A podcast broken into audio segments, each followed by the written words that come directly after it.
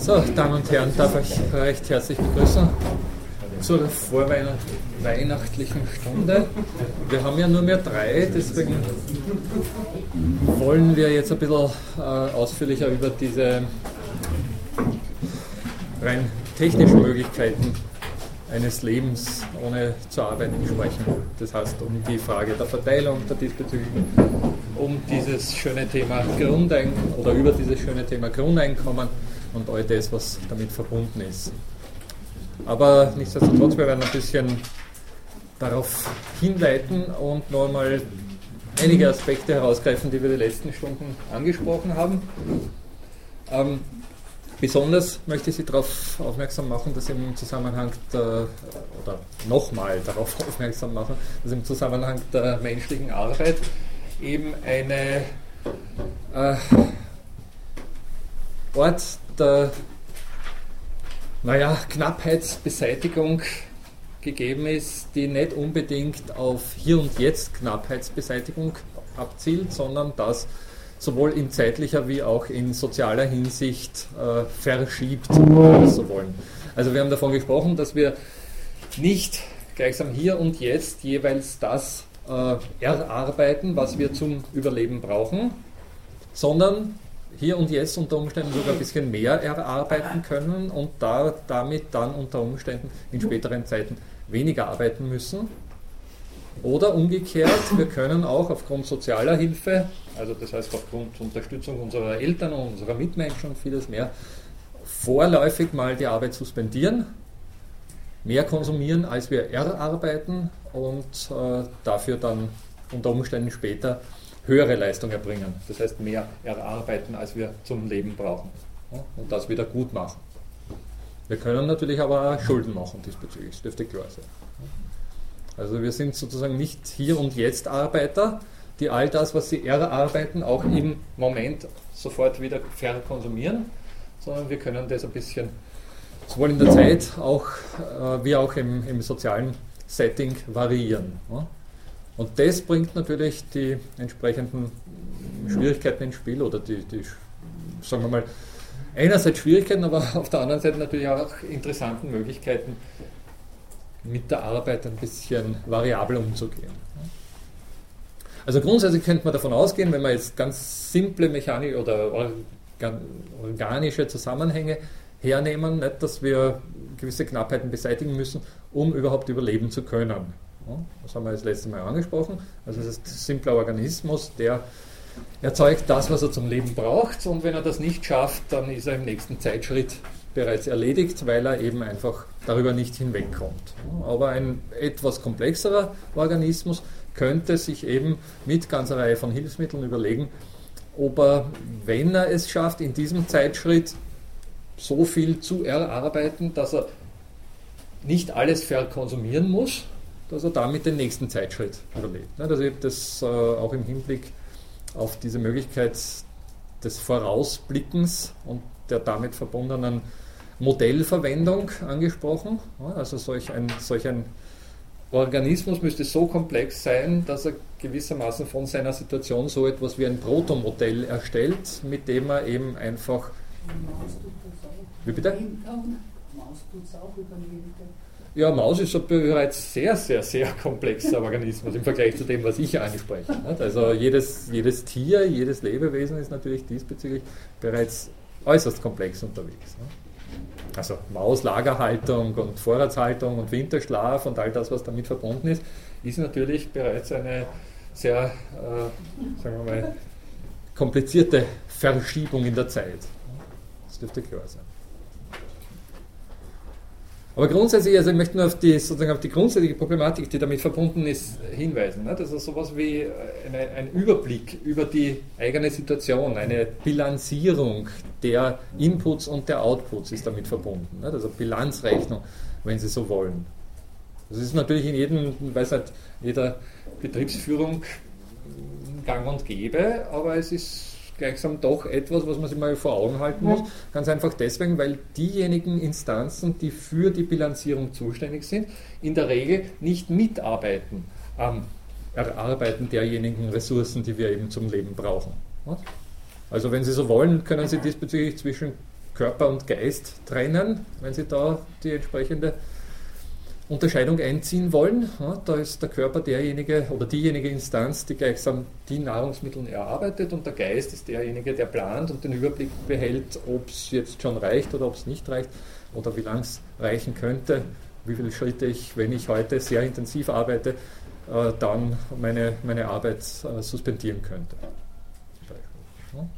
Aber das setzt natürlich voraus, dass Sie hier und jetzt entsprechend mehr produzieren können, als sie hier und jetzt brauchen. Auch das ist nicht in jedem Zusammenhang gegeben, dürfte klar sein. Aber was entsteht, wenn wir solche, äh, so eine Art von, von Berechnung durchführen? Oder was, was wird gleichsam vage damit?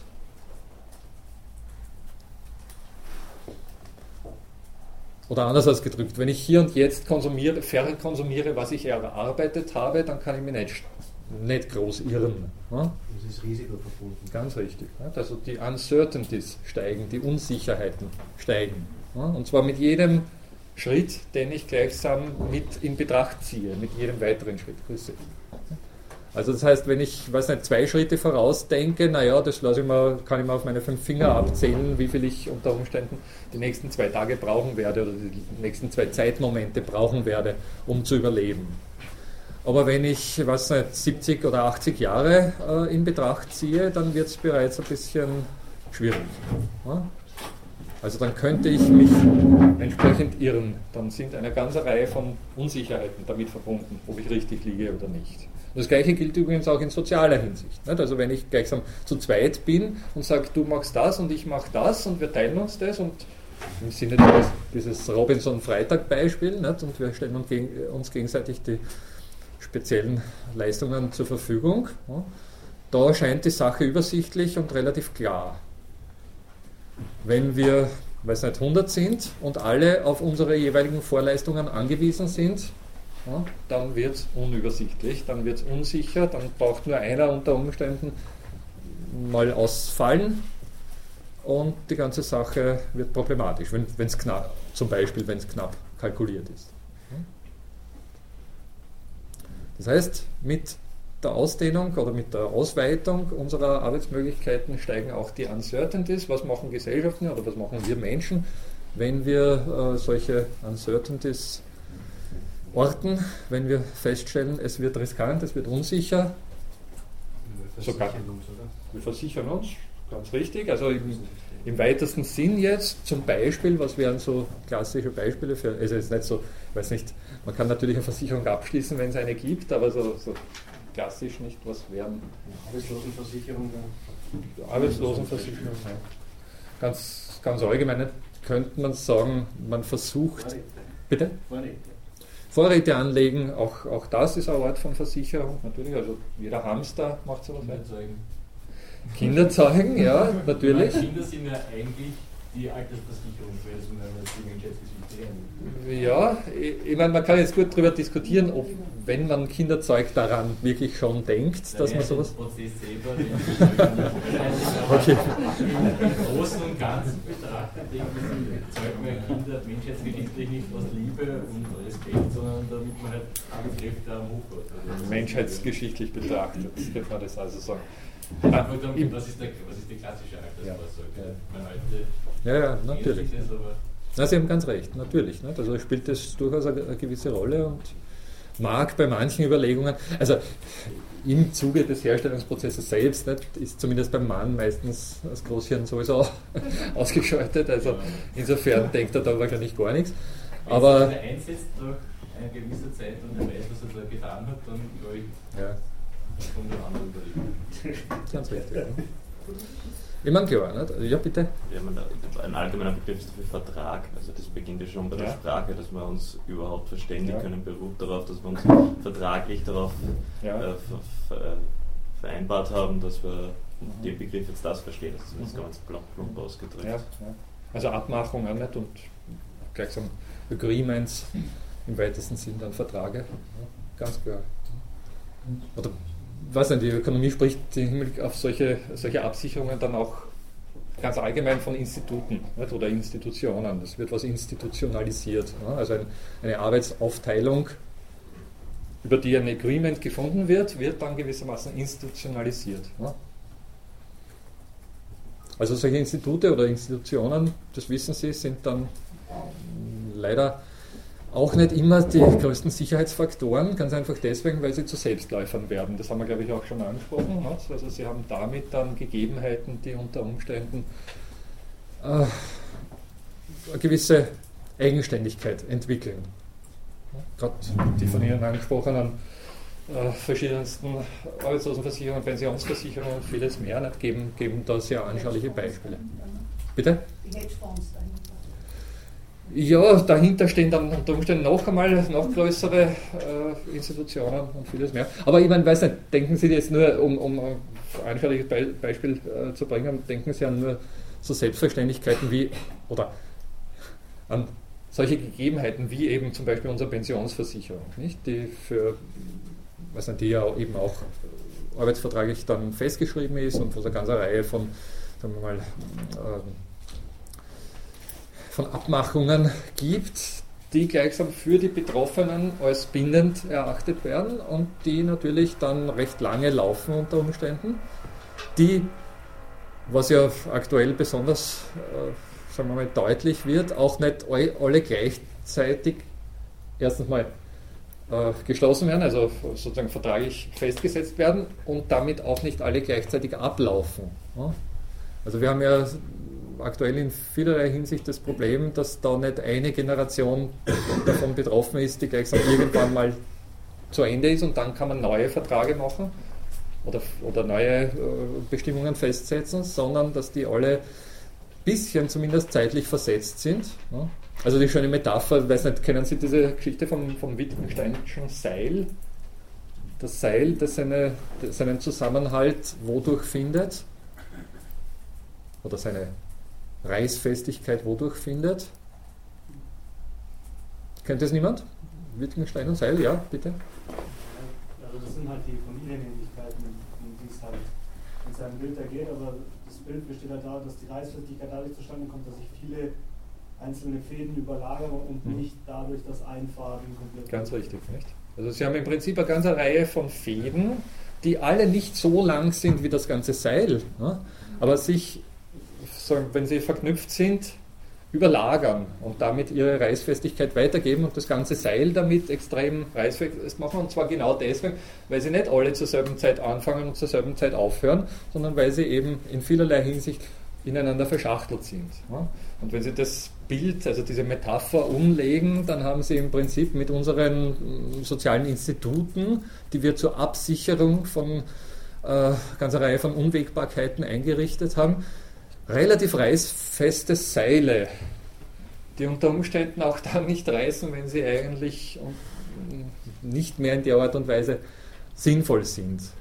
Also das heißt jetzt nicht, dass das Pensionssystem nicht sinnvoll ist, verstehen Sie mich diesbezüglich nicht, nicht falsch, sondern es heißt nur, dass solche Institutionen unter Umständen äh, Trägheit äh, bergen, die dann dafür sorgt, dass die Institutionen nicht ganz den Gegebenheiten entsprechen, für die sie eigentlich geschaffen sind oder den Bedingungen entsprechen, die sie ja, zu verbessern geschaffen wurden, geworden sind. Also das kann man sich gut vorstellen, das weiß nicht selbst beim besten Willen, wenn, wenn äh, zum Beispiel welche äh,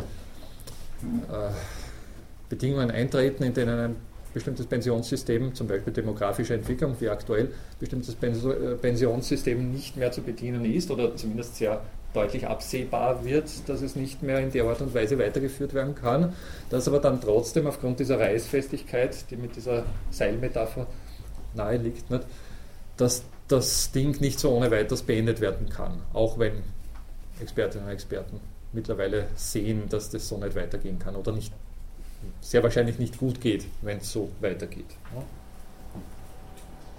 Alle diese Arten von sozialen Absicherungen bergen dieses Problem. So gut sie natürlich jetzt im, im Augenblick ihrer, ihrer Kreation gemeint sind und so sinnvoll sie auch lange Jahre lang wirken können. Also es ist schon klar, dass solche Dinge natürlich äh, durchaus sinnvoll sind, aber sie bergen auf der anderen Seite natürlich die Gefahr, zum, zum Selbstläufer zu werden. Einem, sowas wie eine eigene Logik zu entwickeln. Also die eigene Logik haben wir auf, im Hinblick auf dieses Hammerbeispiel des Öfteren schon angesprochen. Nicht? Also wenn der Hammer mal vorhanden ist, dann macht es Sinn, Nägel einzuschlagen. Ganz einfach, weil der Hammer da ist. Auch dann, wenn unter Umständen ja, für sich betrachtet, ohne Hammer, die Sache unter Umständen anders aussehen würde. Also das heißt, wir sind natürlich mittlerweile eine Gesellschaft, die also was, was gar nicht, wo man gar nicht darüber reden bräuchte, äh, sich eine, eine Arbeitssituation ohne solche Institute, ohne solche Absicherungen vorzustellen. Nicht? Wir sind durchzogen durch eine Vielzahl und natürlich auch äh, unsere Arbeitssituation ist durchzogen von einer Vielzahl solcher Institute und natürlich auch jetzt auf individueller Ebene gewisse Erwartungen und, und Lebenspläne und vieles mehr. Und das macht natürlich die Sache dann auch relativ unflexibel schon der Begriff, also schon Begrifflichkeiten, schon der Begriff Arbeit oder Erwerbsarbeit, je nachdem, ähm, ist im Prinzip sowas wie ein kleiner Selbstläufer, der bei jedem von uns etwas anderes zum Klingen bringt, der bei jedem eine andere Erwartung anspricht und auch auslöst. Ja? Und damit natürlich eine gewisse Stabilität aufweist, die über den jeweils aktuellen Kontext hinausweist. Verstehen Sie mich diesbezüglich, worauf, sagen, worauf ich hinaus will. Nicht? Also die Sache ist, äh, sagen wir mal, auf der einen Seite dahingehend beobachtbar, dass man sagt, wir haben Verteilungssituationen, die in der Art und Weise nicht sinnvoll sind oder nicht brauchbar sind. Und auf der anderen Seite dahingehend beobachtbar, dass man sagt, hey, wir haben aber eine ganze Reihe von stabilisierender Faktoren, die wir auch ins Kalkül ziehen müssen, äh, die eben dafür sorgen, dass die Sache so läuft, wie sie aktuell läuft. Und das macht natürlich jetzt eine Diskussion über eine andere Art der Verteilung entsprechend schwierig. Aber Sie wissen, um nochmal auf das Thema der letzten Stunde zu sprechen zu kommen, äh, in früheren Jahrhunderten hat man die Sache auch, auch heute noch, ne, sieht man die Sache gelegentlich auch anders. Oder, oder man, man könnte natürlich auch jetzt im Hinblick auf diese Seilmetapher wieder davon sprechen, na gut, wenn das Ding so reißfest ist, dann müssen wir halt entsprechenden Druck ausüben, dann müssen wir die Sache halt zerreißen und zwar mit Gewalt. Ne. Auch das ist eine schöne Metapher, die natürlich unter Umständen dann oh, gravierende Folgen nach sich zieht, die so auch wieder nicht gemeint waren. Also Stichwort sozialistische, proletarische Revolution, wenn Sie so wollen. Nicht? Also die berühmte Geschichte von 1917, die durchaus natürlich ein soziales Anliegen auf, auf, auf bestimmte andere Art von, Umver äh, von Verteilung äh, entsprochen hat, die allerdings in ihren Folgewirkungen dann ihrerseits wieder eine Unzahl von solchen sehr, sehr reißfesten Strukturen geschaffen hat, die ihrerseits eine Trägheit entwickelt haben, die kaum von den Urhebern gewollt sein konnte. Oder, ja, stimmen Sie dem zu. Ja. Dankeschön. Also Sie wissen, dass Marx selbst gesagt hat, er sei kein Marxist und äh, in der Hinsicht könnte man, er hat es nicht erlebt, aber man könnte, also sagen wir mal, wir dürfen uns als Philosophinnen und Philosophen sicher sein, dass er die Sache sicher nicht so gewollt hätte, wie es äh, sich entwickelt hat. Spätestens ab 1928 als Stalin an die Macht kam. Aber wahrscheinlich auch früher schon nicht. Also das klar, dass da andere Dinge intendiert waren, als dann daraus hervorgegangen sind. Ich denke, das steht heute außer Zweifel, oder ich hoffe, das steht heute außer, außer Zweifel. Aber gut, wie auch immer. Naja, jedenfalls äh, haben wir offensichtlich im Hinblick auf diese Möglichkeiten, unsere Arbeit sowohl in der Zeit als auch im sozialen Setting zu verteilen, anders zu verteilen, mit Unsicherheiten zu kämpfen. Und diese Unsicherheiten sind natürlich irgendwie, also es wäre schön, wenn wir Möglichkeiten fänden, diese Unsicherheiten in den Griff zu bekommen, dürfte klar sein.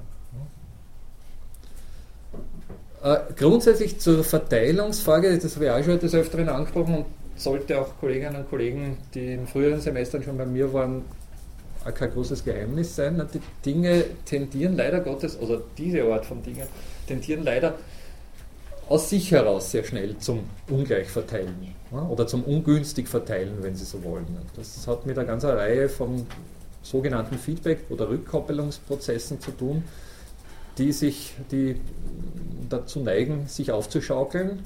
Also das betrifft sowohl die Verteilung der nicht, Arbeitsmöglichkeiten, Produktionsmittel, wenn Sie so wollen, wie auch die Verteilung der Produkte, also das, was bei der Arbeit rauskommt. Das betrifft die Verteilung der Arbeitsmöglichkeiten schlechthin. Das betrifft die Verteilung der Arbeitsvoraussetzungen, also derjenigen Dinge, die zum Beispiel durch Eigentumsform, Eigentumsform zugerechnet werden, um überhaupt arbeiten zu können. Vieles mehr. Das betrifft ganz besonders, das kennen wir alle, auch diejenigen äh, sozialen Positionen, die bis zu einem gewissen Grad darüber aus, äh, dafür Ausschlag geben, dass jemand in bestimmter Art und Weise arbeitet und in bestimmter Art und Weise Produkte sich aneignen darf und jemand anderer das in ganz anderer Art und Weise tun darf. Also auch die sogenannten Machtpositionen. Auch Macht ist etwas, was sich eben sehr ungleich verteilt. Und zwar grundsätzlich natürlich schon auch, weil wir, weiß nicht, zum Beispiel unterschiedlich äh, stark sind. Also weiß nicht, wenn Sie an einen Wolfsrudel denken, natürlich gibt es da kräftigere und weniger kräftige Individuen, die damit natürlich entsprechenden Machtvorteil haben. Aber in modernen Gesellschaften ist jetzt die Körperstärke nicht unbedingt der entscheidende Machtfaktor oder nicht immer entscheidende Machtfaktor, sondern es sind vielleicht auch solche Aspekte wie zum richtigen Zeitpunkt am richtigen Ort zu sein und ähnliches mehr. Und damit einen kleinen, aber doch entscheidenden Ausgangsvorsprung zu haben. Also um wieder auf diese Situation, weiß nicht, äh, eines gesellschaftlichen Umbruches äh, sprechen zu, äh, zu, sprechen zu kommen. Sie kennen die, die Geschichte, ich weiß nicht, im Hinblick aufs post-sowjetische Russland, da waren manche, da, da hat sicher welche gegeben, die vielleicht einfach skrupelloser waren und, und entsprechende körperliche Gewalt angewandt haben, aber da hat es sehr viele gegeben, die einfach zum richtigen Zeitpunkt am richtigen Ort waren und damit zunächst einmal einen kleinen, vielleicht sogar unbedeutend scheinenden Vorsprung im Hinblick auf Machtakkumulation äh, einfahren konnten, aber den im Laufe der Zeit ausbauen konnten. Also da hat sich aus kleinen Anfangsunterschieden sehr, sehr schnell ein enormes Ungleichgewicht entwickelt. Und damit war gar nicht fließend, nicht alte Machtstrukturen einfach neu Natürlich auch das. Nicht? Also, also da, das Couleur gewechselt, aber. Ganz richtig. Nicht? Also, da kommt es darauf an, wie, wo man überall hinschaut. Nicht? Natürlich, also es ist bekannt, dass. Also, jetzt Bitte? Wann jetzt? Ganze Putin-Zeit. Ja, ja, nicht? aber auch schon Jelzin Jahre, also 90er Jahre. Nicht? Also es dürfte bekannt sein, dass. Alle dann, naja, alle. Aber es hat, ich weiß nicht, es, das ist ganz interessant, wenn man diesbezüglich, dann sind sehr schöne Anschauungsbeispiele für, für diese Art von Entwicklungen. Nicht? Also auf der einen, einen Seite, also grundsätzlich muss man sagen, dass die Information über marktwirtschaftliche Zusammenhänge im, unter, unter sowjetischen Bürgerinnen und Bürgern nicht groß verbreitet war, weil, weil sie einfach damit nichts zu tun gehabt haben. Also Marktwirtschaft war für die äh, eine Blackbox. Nicht? Also da gab es sozusagen kaum Informationen, aber es gab einige wenige äh, Branchen oder, oder was nicht, Professionen, die damit doch einiges zu tun hatten. Und wenn man jetzt sozusagen von heute darauf hinschaut, sind es genau die Branchen, aus denen die sogenannten Oligarchen hervorgegangen sind. Also ist auf der einen Seite Geheimdienst, also alle die, die mit dem Ausland irgendwie zu tun gehabt haben, also alle die, die die Chance gehabt haben, schon mal vorweg hineinzuriechen, was denn da mit dieser Marktwirtschaft so zu machen ist. Klar, die haben ihre Schäfchen ins Trockene gebracht, aber das waren auf der anderen Seite ganz interessant auch Leute wie zum Beispiel Mathematiker. Die haben einfach unter Umständen gewisse Berechnungen, gewisse Zusammenhänge schneller durchschaut. Und damit, also es gibt interessanterweise gerade unter den, in dieser Schicht der neuen Reichen, der neuen Russen, eine ganze Reihe von Mathematikern, die interessanterweise auch ihre Chancen genützt haben. Also auch da zunächst einmal sagt man, was nicht, Mathematiker, Theoretiker, was, oder in unserer Gesellschaft nicht, würde man glauben, was soll es, was, was bringt das für einen Vorteil? Aber das war vielleicht nur ein kleiner Anfangsunterschied, aber der hat sich entsprechend multipliziert. Bitte? Es. Es, waren nicht nur Mathematiker, aber Mathematiker waren, also gibt interessanterweise unter den Oligarchen eine ganze Reihe von berühmten Mathematikern. Ähm, diese, dieses Beispiel von der Polya-Urne, habe ich das hier schon gebracht? Bin jetzt nicht ganz sicher. Ja, schütteln viele den Kopf. Und das ist nur so ein ganz ein simples Beispiel, das andeuten soll, wie schnell sich solche Entwicklungen aufschaukeln können. Da geht es im Prinzip um eine Wahlurne, in der zwei Kügelchen drinnen sind, ein rotes und ein weißes, wenn Sie so wollen. Und Sie wählen aus dieser Urne ein Kügelchen aus, blind, ne, also ohne reinzuschauen, greifen Sie rein, nehmen eines raus, erwischen, sagen wir, das rote.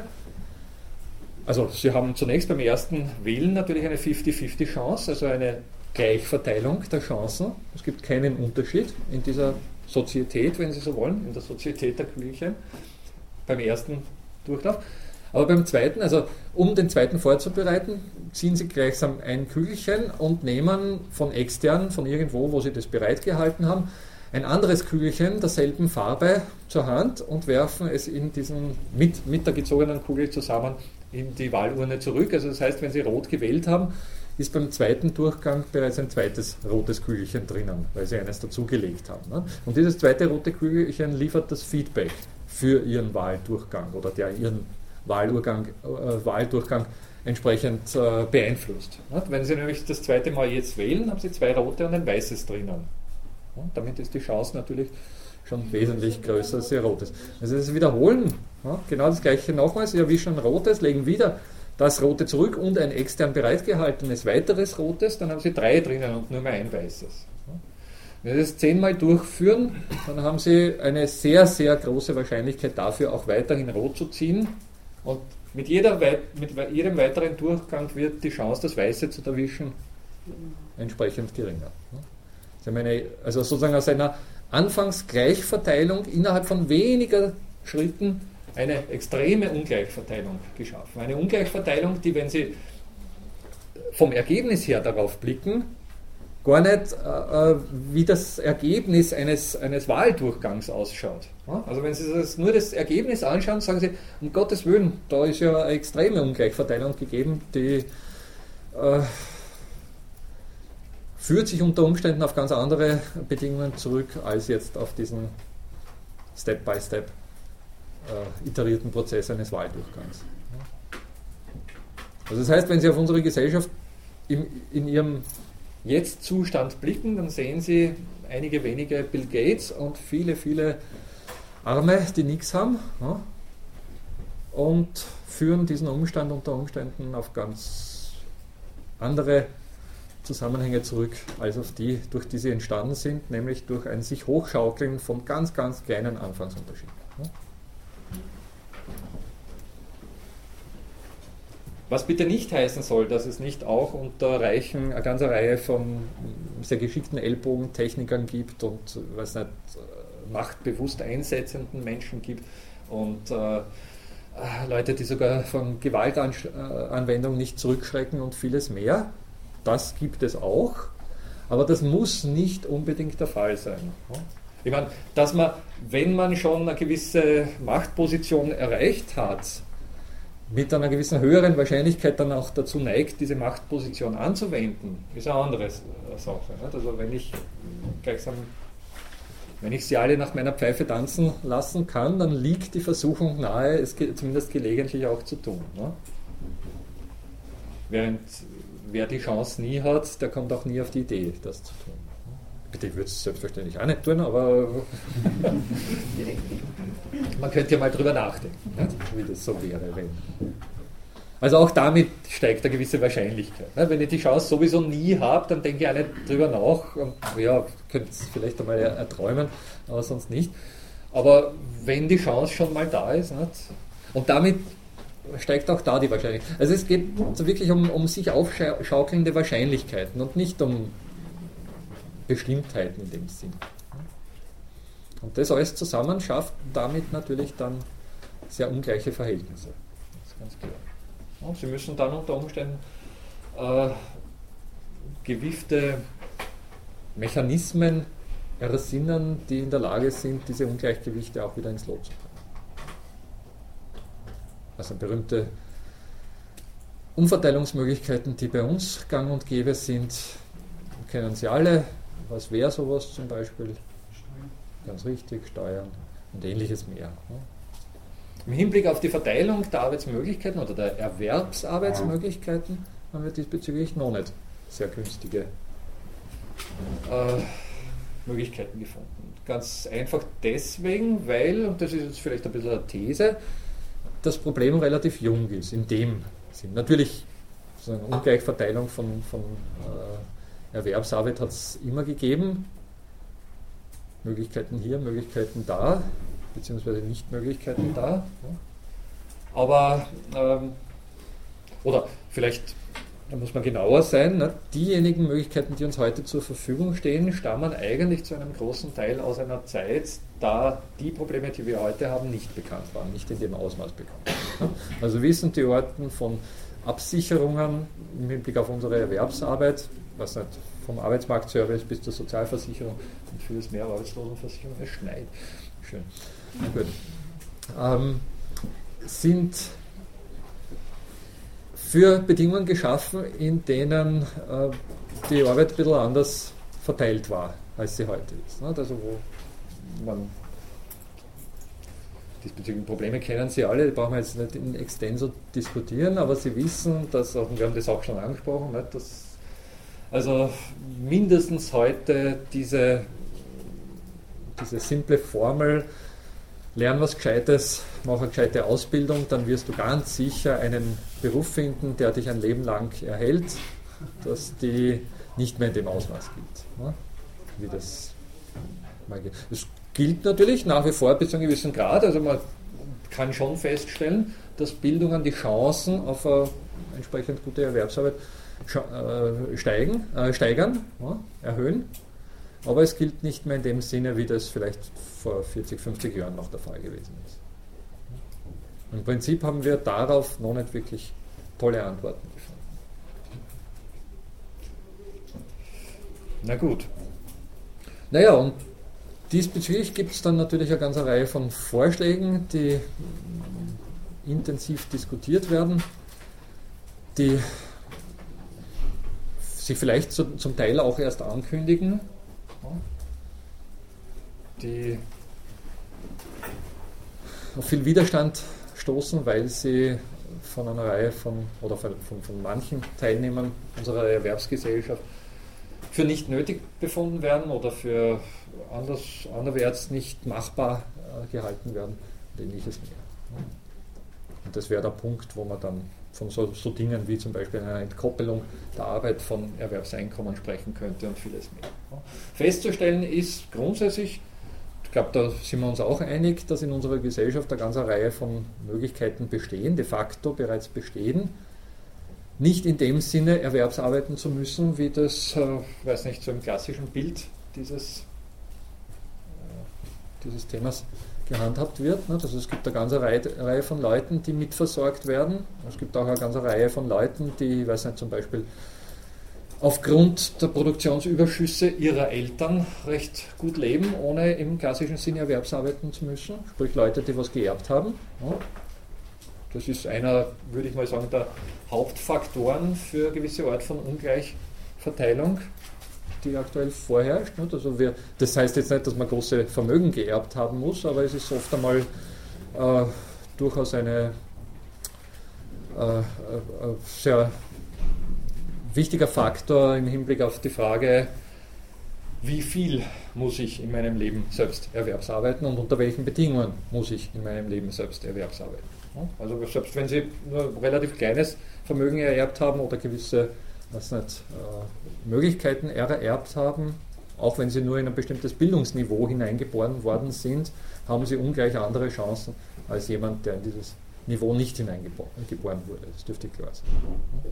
Also auch da gibt es sozusagen sehr, sehr große Unterschiede, die sie mittlerweile doch zu einem Ausmaß aufschaukeln, das nach ja, Lösung verlangt oder das nach, nach einer sozialverträglichen Umverteilung verlangt, würde ich mal sagen. Ja, so wie wir das aktuell feststellen. Grundsätzlich ging es bei manchen dieser Ideen eben um eine um die Frage, ob unsere Gesellschaft genug, also jetzt, ich meine die europäischstämmige Gesellschaft hier explizit angesprochen, äh, genug produziert, um einem anderen Teil der Gesellschaft, der bei diesen Chancen auf, äh, was nicht, Finden von Erwerbsarbeit im, oder bei diesen Chancen im Hinblick auf Finden von halbwegs erträglicher oder angenehmer Erwerbsarbeit bisschen schlechter aussteigt, um denen unter Umständen ein äh, Mitexistieren zu ermöglichen. Also eine soziale Umverteilung, die diesbezüglich darauf schaut, dass ein bisschen Dampf rausgenommen wird aus dieser Notwendigkeit, äh, Erwerbsarbeit zu finden. Das wäre so ist natürlich bis zu einem gewissen Grad auch gegeben, das dürfte klar sein. Wir haben Sozialversicherung, wir haben eine ganze Reihe von Transfermaßnahmen, wir haben eine ganze Reihe von Umverteilungsmaßnahmen. Und es dürfte auch klar sein, wenn Sie sich das genau anschauen, äh, dass eine ganze Reihe von Transferleistungen, die aktuell bereits gang und gäbe sind, schon so etwas wie den Charakter eines, einer bedingungslosen Umverteilung haben, also wo durchaus unter Umständen einfach nur der Name geändert werden müsste und man könnte schon von sowas wie einem Grundeinkommen, äh, einem Grundeinkommen sprechen. Also gibt es. Äh, nein? Wollt? Also die Bedingungslosigkeit, ich habe halt so das Gefühl, dass diese, ich weiß nicht, Mindestsicherung oder wie das heißt, mhm. Sozialgesuch, aber das ist, also Freund von mir trifft das jetzt, aber und der darf, man darf ja nicht studieren zum Beispiel. Der hat durchaus Interesse, mhm. zu studieren. Ja. Das geht halt nicht. Der wird irgendwie festgenagelt. Der kriegt relativ bedingungslos, muss jetzt auch nicht, weiß ich, er ist irgendwie arbeitsunfähig, keine Ahnung. Aber er darf einfach nicht studieren. Ja. Sonst darf, ist es wieder weg. Er darf schon studieren, man muss sicher halt, äh, arbeitswillig im Ausmaß vom Ausweis ja. Wenn er arbeitswillig ist. Und dann kann er studieren. Ja. Also das ist, das ist ja, ich, ich habe jetzt nicht.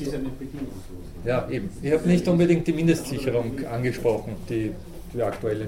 Also im Prinzip ist die Mindestsicherung nichts anderes als eine Fortführung der entsprechenden Sozialhilfeeinrichtungen, äh, die, die gegeben waren, nur natürlich jetzt angeglichen auf die Bundesländer, mehr oder weniger. Nicht? Und äh, im Hinblick darauf meiner Meinung nach kein großer Wurf. Ne? Ich, ich hab, weniger schikanös als früher. Ja, ja, hoffen wir, dass so bleibt, weil da, naja, könnte man jetzt lang drüber reden. Äh, ich, ich habe jetzt eher solche, solche Dinge an, also im Kopf gehabt, wie, weiß nicht, Agrarförderungen im Hinblick auf äh, landwirtschaftlich entlegene landwirtschaftliche Betriebe. Nicht? Also Sie wissen, dass, weiß nicht, Bergbauern zum Beispiel durchaus äh, Unterstützungen bekommen, die eigentlich für den, sagen wir mal, für den landwirtschaftlichen Betrieb gemeint sind, aber de facto einfach dafür bezahlt werden, dass der Landschaft gepflegt wird.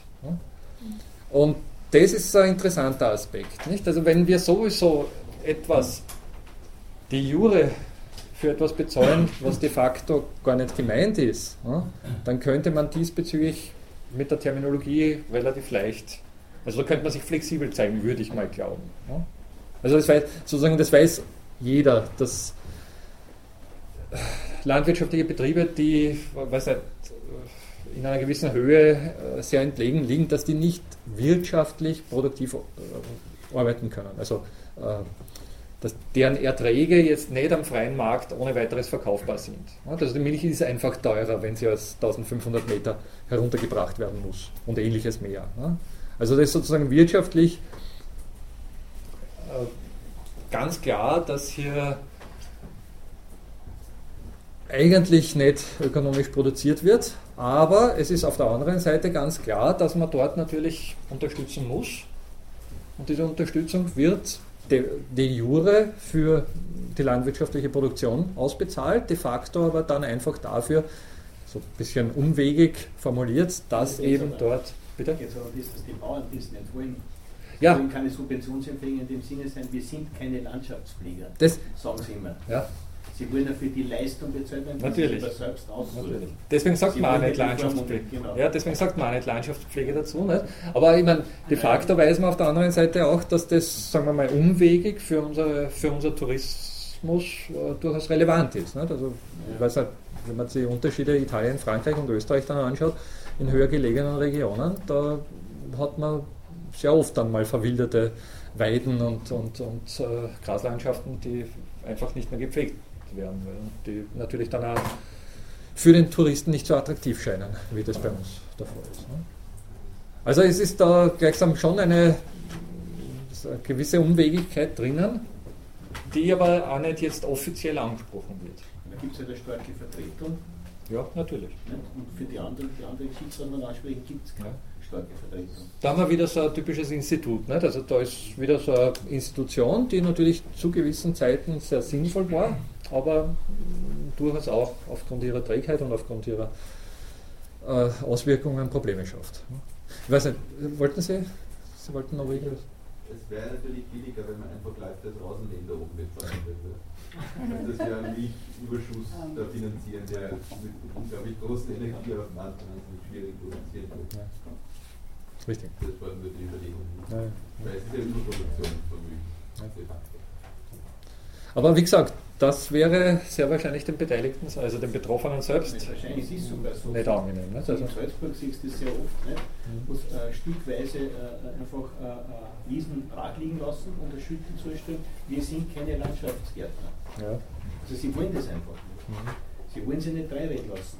Ja. Also wer macht das dann? Du müssen alle Bauern entfernen Kannst du irgendwen anderen bringen. Nein, du musst es mit so einem kleinen Trick, hältst das an der Stange.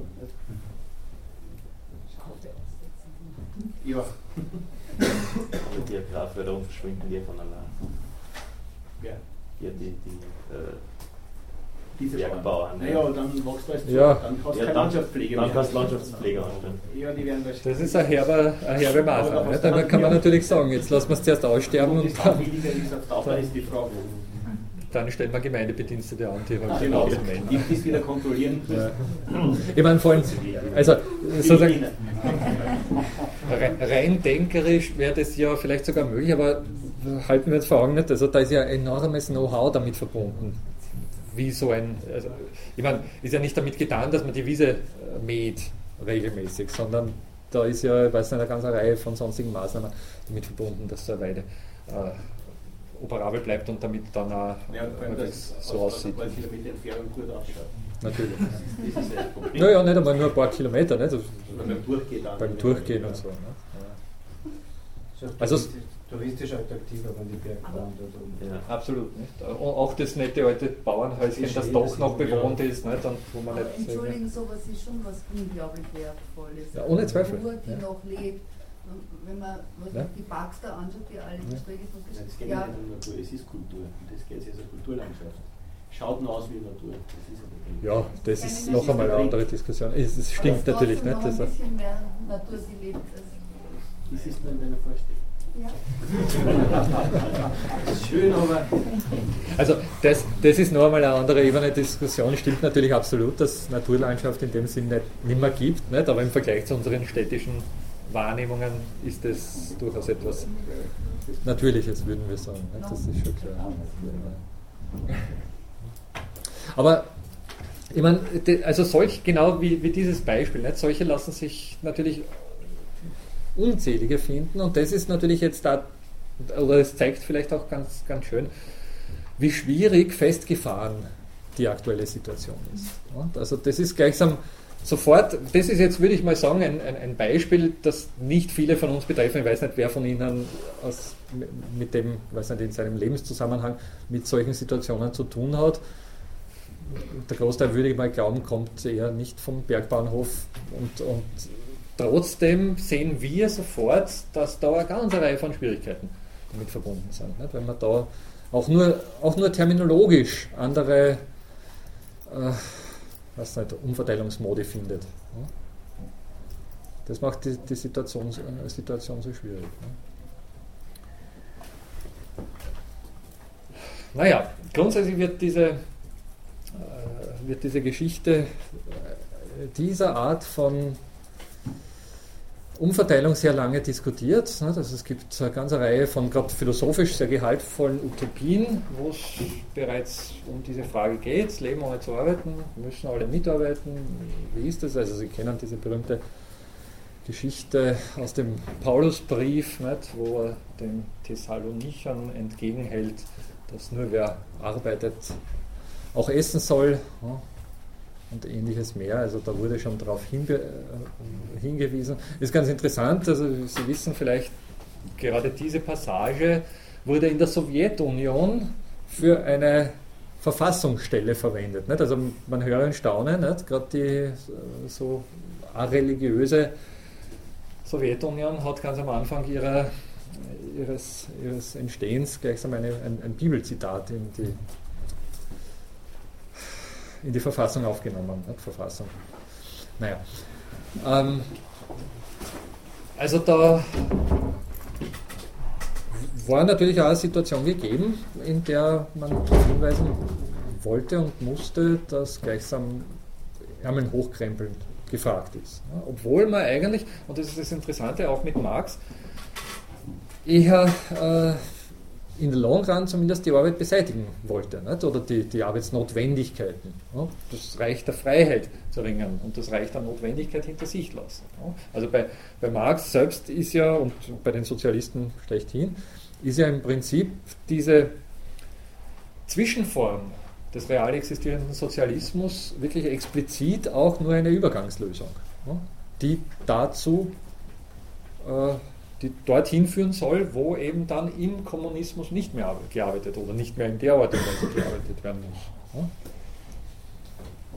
Oder wo zumindest die Arbeit äh, menschenwürdig verteilt wird und ihre Produkte.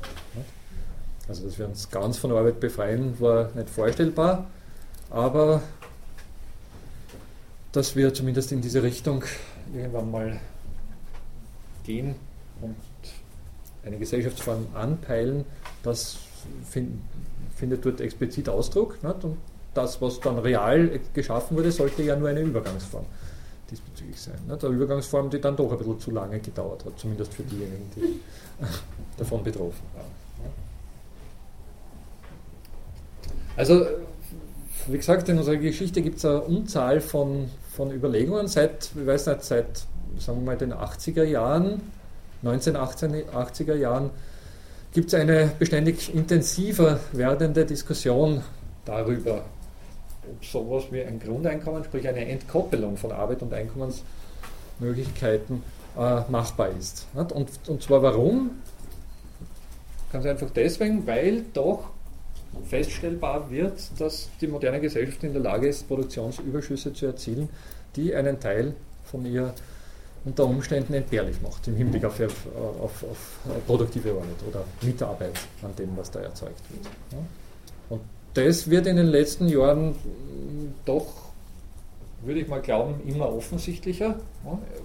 Der Hinweis, also der, der Umstand, dass auch mittlerweile Akademikerinnen und Akademiker nach Absolvierung ihres Studiums nicht unbedingt leicht einen Job finden, weist relativ deutlich darauf hin, dass da ein gewisser Teil von.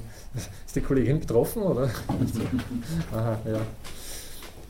Es ist ein Krampf, leider Gottes. Ja. ja.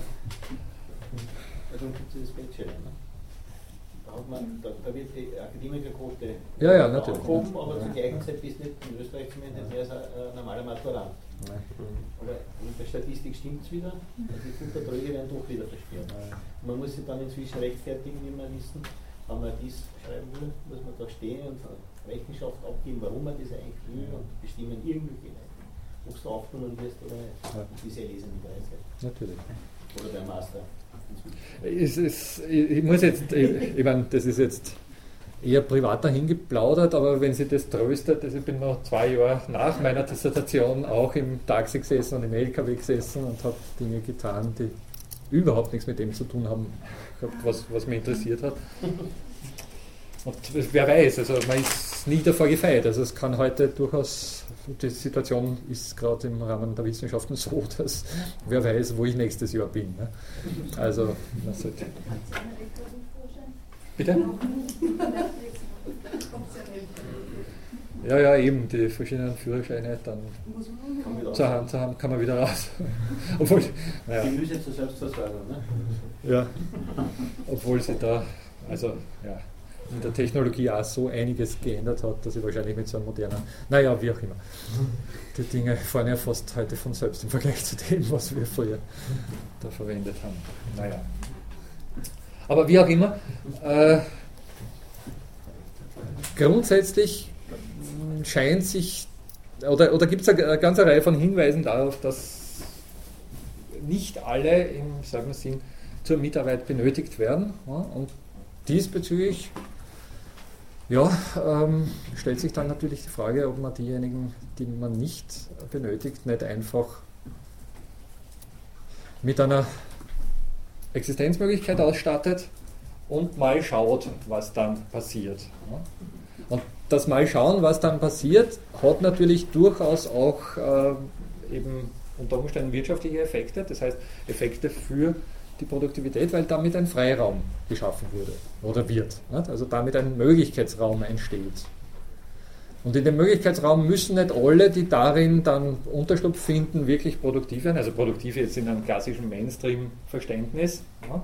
Also wirklich dann auch was hervorbringen, was im weiteren Sinn dann wirklich äh, was nicht, der, der Steigerung unseres BIP äh, zugutekommt, sondern da können Versuche gestartet werden. Nicht? Und genau deswegen, weil Versuche gestartet werden,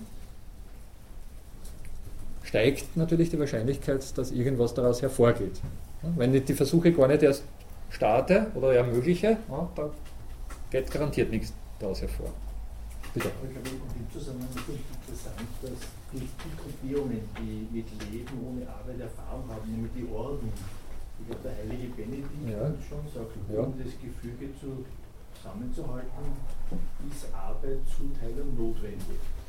Und ich glaube, buddhistische Orden gehen auch davon aus, dass sie mit Ausnahmen von mhm die sagen, Arbeit im Orden ist notwendig, um das Gefüge, das soziale Gefüge aufrechtzuerhalten und das Funktionieren zu gewährleisten. Also das wäre eine Situation, wo man schon Erfahrung hat, wie es ist, ein Leben ohne nicht Erwerbsarbeit, sondern überhaupt ja. ohne Arbeit äh, zu gestalten. Jetzt um das, wo gehen die Überschüsse hin? Ja. Bleiben Sie im Kloster? Ja. Bleiben Sie in der Gemeinschaft? Oder zapfen Sie wieder? Ich meine, draußen mit dem Gegenüber zapfen wir meinen Überschuss hat. Richtig, und so bleibt es im Kloster, verwechselst du ab dann irgendwie, okay, das bleibt bei uns. Ne? Also, ja, Gott. Arbeiten ist ja nicht das Problem, das ist das Problem, wo gehen die Überschüsse hin. Gerade im Hinblick darauf, nicht? also die, die Ordensarbeit, die Arbeit, die im, im Rahmen der, der, Kirche oder in, in den, innerhalb der Mauern von Klöstern geschehen ist, bietet ja hervorragende äh, Anschauungsbeispiele für diese Folgewirkungen von Freiräumen. Also äh, der heilige Benedikt, den Sie angesprochen haben, hat ja auch gesagt, dass Nichtstun eine Gefahr für die Seele ist. Und dieses Nichtstun, das war seltsam besetzt, weil auf der einen Seite hat man schon das klassische Nichtstun damit gemeint, auf der anderen Seite hat es auch im, im, im Rahmen der Theologie immer schon diese Begrifflichkeit für, also war diese Begrifflichkeit auch mit gemeint für geistige Tätigkeiten, also nicht körperliche Tätigkeiten. Das ist das Gegenteil von körperlichen Tätigkeiten. Unser schönes Wort Schule, das wissen Sie, kommt ja von Skole, das eigentlich auf Griechisch Musse heißt. Da kommt, da, daher kommt auch die Scholastik. Also da ist gleichsam dieses, dieser Umstand äh, mit angesprochen, dass im Rahmen der kirchlichen Arbeit, die eigentlich auch äh, ora et labora als Grundsatz äh, gehabt hat, nicht? Et labora, gleichsam die körperliche Anstrengung anspricht, aber eben auch Ora das Beten anspricht. Nicht? Also da war so diese Zweiteilung immer mit gemeint. Man hat damals halt zwischen körperlicher und, und geistiger Arbeit unterschieden, aber es war doch äh, lange Zeit so, dass eben oder auch jetzt im Hinblick auf diese berühmte Benedikt-Regel, äh, so, dass eigentlich die körperliche Arbeit verpflichtend war, nicht? als Voraussetzung, dass man dann auch beten durfte. Und dass man dann im Weiteren unter Umständen auch in den Zeiten, wo es jetzt wirklich beim besten Willen nichts mehr zum körperlich Arbeiten gab, ich weiß nicht, irgendwelche Manuskripte abschreibt. Und die unter Umständen dann auch schön verziert. Also Sie kennen diese berühmten äh, Bibelabschriften, die wunderschöne mit äh, Goldlettern verzierte äh, Grafiken enthalten, was irrsinnig aufwendig war natürlich. Und es war ganz klar, dass man in dem Zusammenhang nicht, also man hat Kulturwerte geschaffen. Man hat jetzt nicht unbedingt, ich weiß nicht, noch ein Feld bestellt oder noch, weiß nicht, 50 Rinder äh, erhalten, sondern man hat kulturelle Werte äh, geschaffen. Und auf das ist natürlich die Kirche auch sehr schnell draufgekommen. Hallo, da entsteht in den Räumen, in denen wir nicht das tun, was wir eigentlich ursprünglich tun sollen, nämlich körperlich arbeiten, entsteht etwas, was auch einen Wert hat. Und unter Umständen also durchaus eigennützig für das Ansehen der Kirche, für das Ansehen des Klosters und damit natürlich so gleichsam hinten her, herum auch wieder für die wirtschaftliche Wertsteigerung der Kirche und des Klosters einen Sinn hat, einen Zweck hat. Also wenn dann irgendwelche tollen Bibelabschriften vorhanden waren und was weiß ich, irgendwelche Leute von weit her angereist kamen, um das eben, weil es nur in dem Kloster gelegen ist, äh, zu begutachten und damit vielleicht eine ganze Reihe von Handelsbeziehungen geknüpft werden konnten und ähnliches mehr, dann hatte das doch auch offensichtlich wirtschaftlichen Wert. Ne? Das Gleiche, wenn Sie das umlegen auf unsere Kultur, ne? der Mozart ist für Österreich ein enorm wichtiger, handfester Wirtschaftsfaktor. Ne? Und all das, was an österreichischer Kultur vorhanden ist. Ne? Das ist aber in den Freiräumen entstanden, also dort entstanden, wo es eigentlich nicht um ursprünglich um das ging, was als Mainstream-Arbeit aufgefasst wurde. Ja, bitte? Weil das Beispiel ein bisschen unglücklich ist, weil ja die ganze Musikbranche in der Zeit ja damals doch Mainstream-Arbeit war und erst aus ja. heutiger Sicht keine mehr ist. Ja, okay. Die Leute, die haben ja Aufteil, das war nichts anderes als ein Schreiner. Also ja. Von daher ist es ein bisschen Wobei gerade Mozart das beste Beispiel, also man könnte ja. Halt schon freischaffender ja, Schreiner. Der erste freischaffende Künstler, nicht? Also das war ja.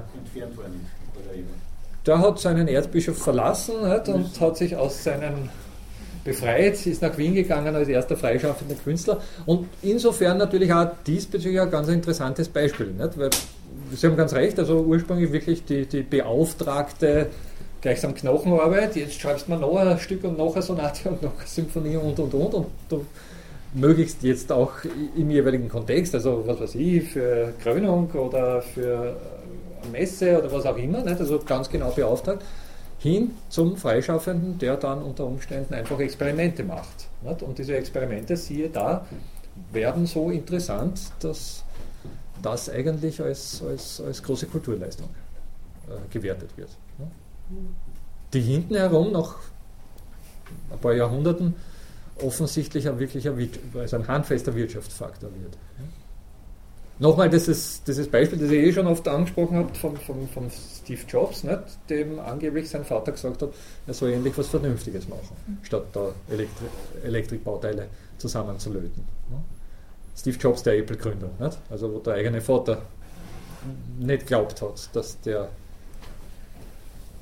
in irgendeiner Art und Weise jemals äh, was zu seinem Lebenserhalt beitragen wird, wenn er weiter so tut. Also wieder damit verbunden, wir können gleichsam die wirtschaftlichen Faktoren oder das, was wirtschaftlich im, im, im klassischen, im Mainstream-Sinne produktiv ist, nicht immer vollständig wahrnehmen.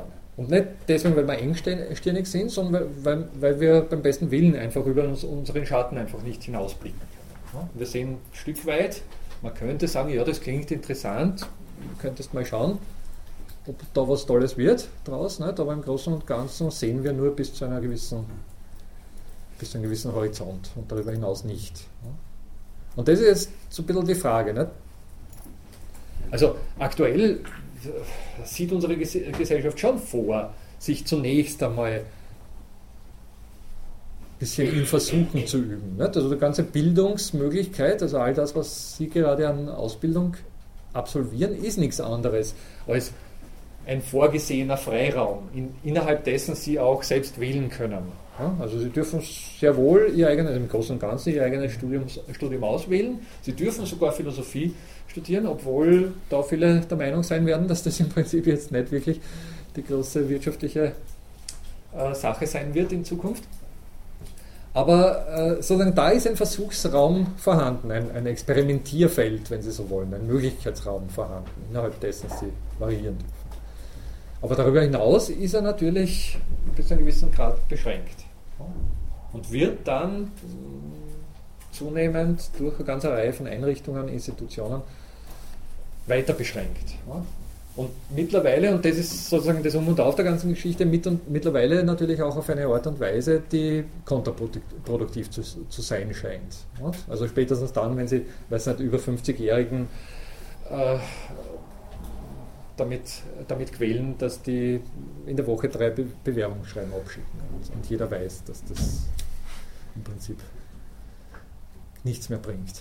Also bitte, das heißt jetzt nicht, das ist jetzt ein bisschen zu. Entschuldige, Entschuldige, ist ein bisschen zu pauschalierend gewesen. Ich wollte da jetzt auch keine. Aber, Aber was hat das mit Philosophie jetzt? Was das mit Philosophie? Über 50 Jahren zu quälen, drei Bewerbungen zu schicken, hat das was mit Studium zu tun? Na, das, das sollte jetzt da keinen Zusammenhang herstellen. Und bitte alle, die vielleicht schon über oder in die Nähe gehen, also das große Entschuldigung, das, so, so war das nicht gemeint. Ne? Es ist, sozusagen, wenn Sie es so wollen, ist es statistisch belegbar, oder? Aber Statistiken sind ja, wie man weiß, eben nur sehr vage ähm, Hinweise auf bestimmte Entwicklungen. Ja. Bitte. Evolution arbeitet ja auch ähnlich, dass sie zufällig eben bestimmte Merkmale äh, zusammenkommen und dann halt mit dem Versuch gestartet und äh, ja. das hat ja das sehr große. Ganz richtig in, in der Hinsicht. Nicht? Also da, da geht es wirklich auch um, um die Möglichkeit, Kombinierbarkeiten zu ermöglichen, äh, zu, zu, suchen und zu, zu finden und zu ermöglichen und vieles mehr. Nicht? Also so richtig sowas wie ein, ein kleines Experimentierfeld zu, zu schaffen. Das dann in Teilen natürlich wirklich unter Umständen kontraproduktiv ist, also in dem Sinne, dass da wirklich nur verkonsumiert wird und nichts im Mainstream-Sinne hinzukommt, aber genau dadurch unter Umständen dann eben auch äh, Wahrscheinlichkeit geschaffen wird, dass doch auch etwas entsteht. Wobei aber dieser Freiraum ja äh, größtenteils durch Konditionierung, also schon durch ähm, Einschränkungen wieder äh, erst ja. geschaffen ja werden kann. Nämlich, damit so etwas wie ein Philosophieinstitut möglich ist, wo wir den Freiraum haben, müssen ja. wir halt äh, auch verschiedene Regeln treffen, sagen, dass wir uns alle zum selben Zeitpunkt treffen und sonst ja. nicht. Ja, Gebe ich Ihnen absolut recht und es gibt da die unterschiedlichsten Debatten darüber. Also, um es auf den Punkt zu bringen, es gibt auf der einen Seite diese in allen Formen und vielen, vielfach, vielfachen äh, Variationen dahinrollende Grundeinkommensdebatte. Also das wäre jetzt die, wirklich die simple, eigentlich rein ökonomische Frage, sollen wir sowas wie ein bedingungsloses Einkommen verteilen, das ganz unabhängig von jeder Gegenleistung ausgeschüttet wird, wobei man da natürlich darüber diskutieren müsste, was das heißt, Gegenleistung. Das ist schon mal philosophisch eine nicht ganz uninteressante Frage. Aber grundsätzlich, nicht? also das wäre sozusagen die, die eine ökonomische Ebene, auf der man auch die Finanzierbarkeit und die materiellen Voraussetzungen und die Gegebenheiten in unserer Gesellschaft. Vor allem natürlich damit verbunden dann auch die Frage, was denn unsere Gesellschaft überhaupt ist genau. Nicht? Ist das nur die österreichische Gesellschaft?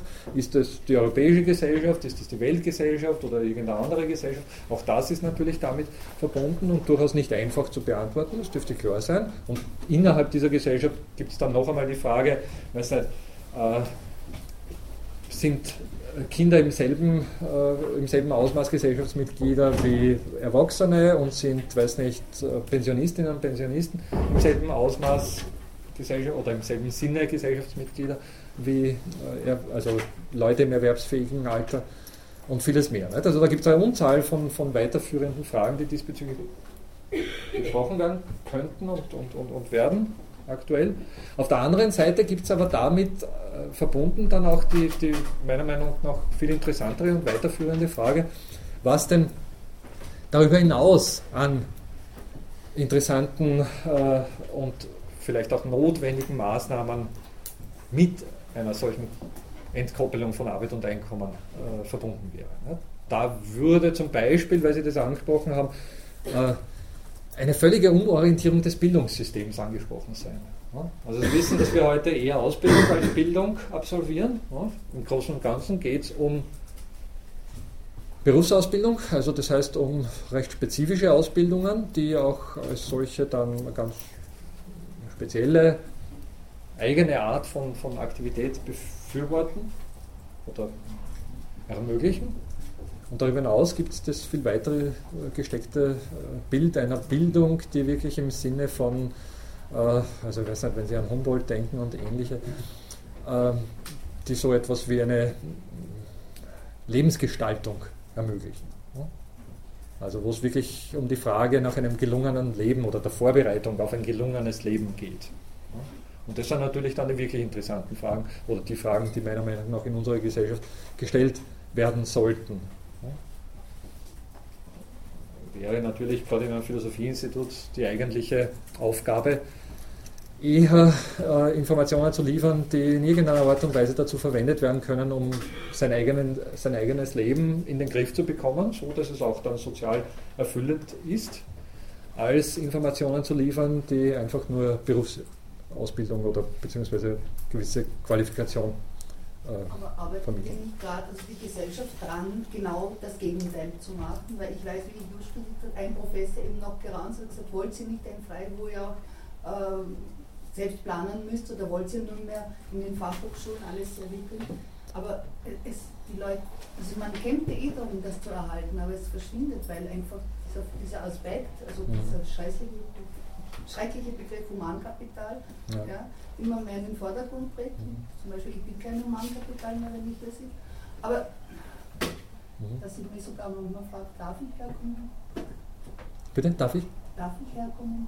Ja, ja ja, äh, man, natürlich, man steht dann manchmal vor der Frage, ganz klar. Das war etwas, ich glaube jetzt, ich habe mich rhetorisch nicht sehr gut ausgedrückt, aber haben Sie ungefähr einen Ansatz verstanden? Ja, ja, nein, ich verstehe es. Also gerade diese Frage, äh, muss ich zugeben, dass mir die manchmal durchaus, also äh, grundsätzlich sagt man jetzt als Lehrer, äh, hat man es bis zu einem gewissen Grad verinnerlicht, dass man Dinge versucht, auch äh, als Philosophielehrer, nicht, dass man Dinge wirklich versucht zu Ende zu denken und, und gleichsam wirklich auch die, die, diejenigen Grundlagen anzusprechen, die die eigene Rede gewissermaßen konterkarieren. Ne? Auf der anderen Seite stelle ich mir dann manchmal natürlich die Frage, ob das äh, noch legitim ist, wenn man die Dinge also wenn ich dann, Sie, Sie wissen nicht, also diese vielen Anmerkungen, dass unter Umständen mit einem Philosophiestudium die Jobaussichten nicht die besten sind. Nicht? Das ist auf der einen Seite ein bisschen scherzend gemeint, auf der anderen, oder ein bisschen stichelig äh, gemeint, auf der anderen Seite äh, durchaus natürlich auch etwas, was Ihnen allen bekannt ist. Nicht? Auf der anderen Seite ist es dann schon auch die Frage, naja, wie viel Sinn hat es, wenn ich Sie diesbezüglich äh, des, desillusioniere oder sie immer wieder darauf hinweise und, und ähnliches mehr. Das sind natürlich dann schon auch diese, diese Fragen, wo man sich fragt, was bedeutet es für die Gesellschaft, wenn man in dieser Art und Weise agiert. Ja? Will ich nur Humankapital sein? Also ja, ja. Will Ja, das wie gesagt, ich würde das ja sogar durchaus im Sinne des Mainstreams beantworten wollen und, und vielleicht versuchsweise sogar mal äh, darüber nachdenken, was es heißen könnte, wenn auch Philosophinnen und Philosophen als Humankapital betrachtet werden. Aber sofort auch darauf hinweisen, äh, dass das, was letztendlich als Humankapital, wenn man das so nennen will, das ist ein schrecklicher Begriff, nicht? aber wenn man es schon so nennen will, dass letztendlich, was als Humankapital stehen bleibt, nicht klar ist. Weil beim besten Willen zu Mozart, Sie wissen, Mozart ist in einem, in einem Armengrab äh, begraben. Ne? Das ist das beste Beispiel. Und es gibt unzählige Kulturschaffende, die wir heute als den Inbegriff unserer, was nicht, Van Goghs Gemälde werden um, um Millionenbeträge gehandelt. Ne? Und äh, zu den Zeiten, zu ihren Lebenszeiten, waren diese Sachen völlig jenseits jeglicher äh, was nicht Mainstream-ökonomischen Berechnung. Weil der Mozart verdammt die damalige Zeit nicht ja, muss man sagen. Und seine, so. und seine, Witwe hat das dann ganz gut äh, umgesetzt. Und, ja, das bessere Beispiel. Richtig, das, das, das ist ganz klar. hat ein großes Ansehen, während ich, für mich ist jetzt kein großes Bitte? Ein großes Ansehen gesellschaftlich ja. hat. Na gut, aber das hatte er nicht immer. Es ist schon erkannt worden, ja. dass er was schafft, was wirklich irgendwie was bringt. Gut, äh, lass mal Mozart, das ist, Sie haben ganz recht, das ist wirklich nicht das beste Beispiel diesbezüglich, weil Sie wissen, es gibt eine Unzahl von, von Kunstschaffenden, die zu Lebzeiten einfach wirklich kein Ansehen gehabt haben, kein Geld gehabt haben, beim besten Willen nicht absehbar waren, dass die irgendwie zu einem Wirtschaftsfaktor werden, zu einem Mainstream-Wirtschaftsfaktor. Nicht? die aber dann durchaus aus heutiger Sicht, wenn man das dann so mit diesem Begriff fassen will, als Humankapital bezeichnet werden können, weil sie sehr wohl einfach mittlerweile äh, diesen Faktor darstellen. Bitte? Weil.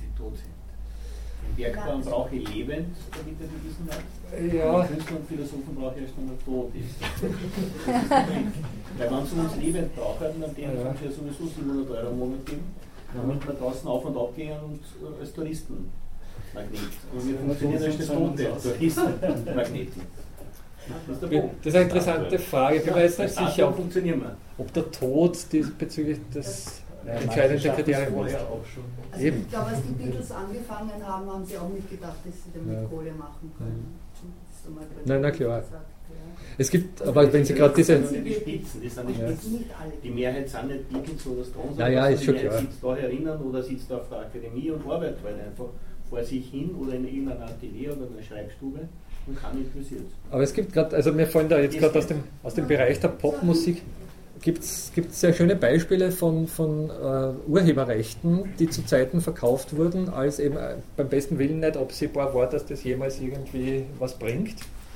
Und also es gibt berühmte Beispiele von, von Popmusikern, die gleichsam schnell, schnell, nicht? jetzt bin ich jung, jetzt will ich gerade 1000 Dollar haben und dann einen Song verkauft haben, der also über die Jahre hinweg dann einige Millionen gebracht hat, statt 1000 Dollar. Ne? Und die haben sich natürlich äh, geärgert äh, im Nachhinein, aber es war nicht absehbar. Nicht? Also es ist irgendwie auch diese. Ich, ich würde schon glauben, dass unsere Zeit auch mittlerweile so schnelllebig geworden ist, dass sich unter Umständen Wertwahrnehmungen innerhalb einer, äh, eines, eines einzelnen äh, Daseins also Lebenszeit gleichsam verändern können. Ne? Also ich würde nicht, was ich damit meine, ist, dass der Tod nicht unbedingt das entscheidende Kriterium ist. Aber in vielen historischen Hinsichten ist es natürlich oder ist äh, sozusagen sehr naheliegend. Das, das durchaus kann man es ohne Widerspruch vermarkten.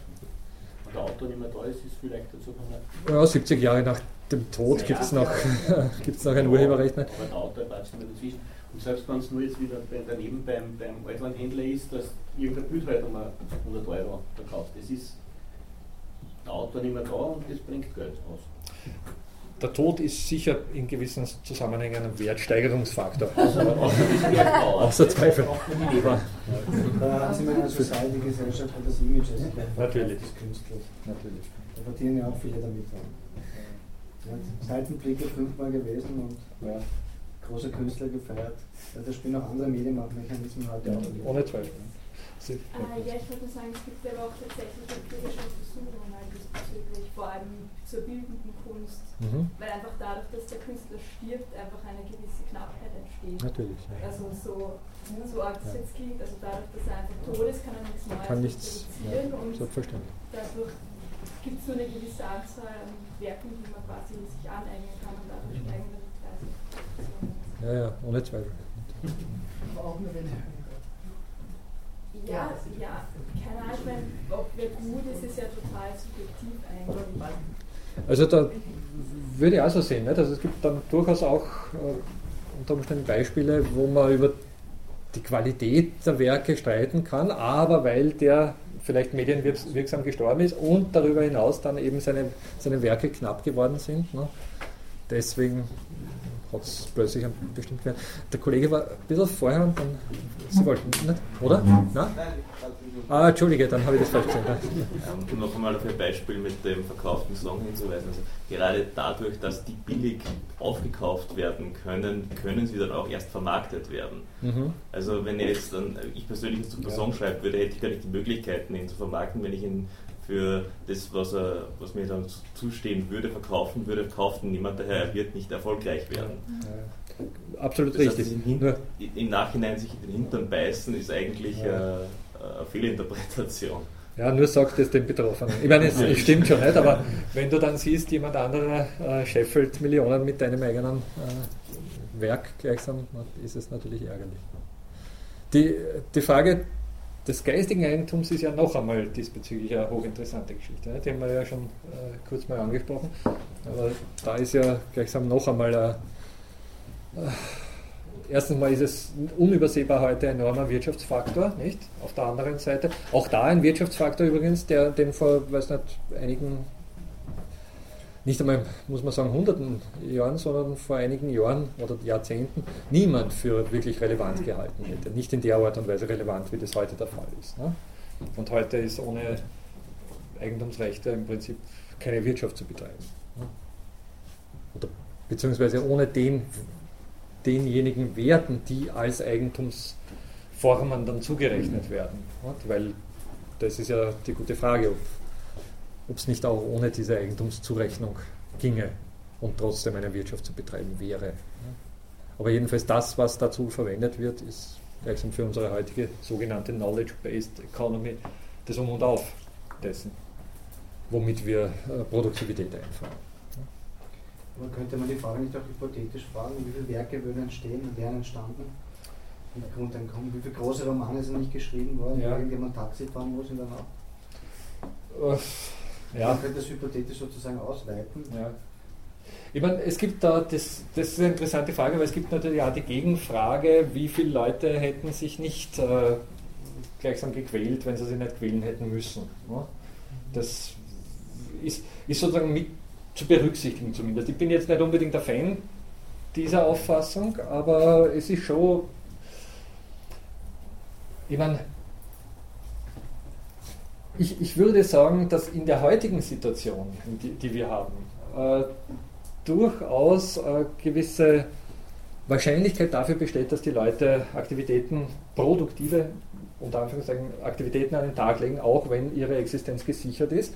Aber das ist jetzt sozusagen nicht umlegbar eins zu eins auf Bedingungen, unter denen Mozart geschaffen hat oder ähnliches. Ne? Das heißt nicht, dass ich dem Mozart kein Grundeinkommen gönnen würde, aber die Bedingungen damals waren andere und hätten wahrscheinlich eine andere Art von Freiraum äh, nötig gemacht, als er heute mit einem Grundeinkommen äh, möglich wäre.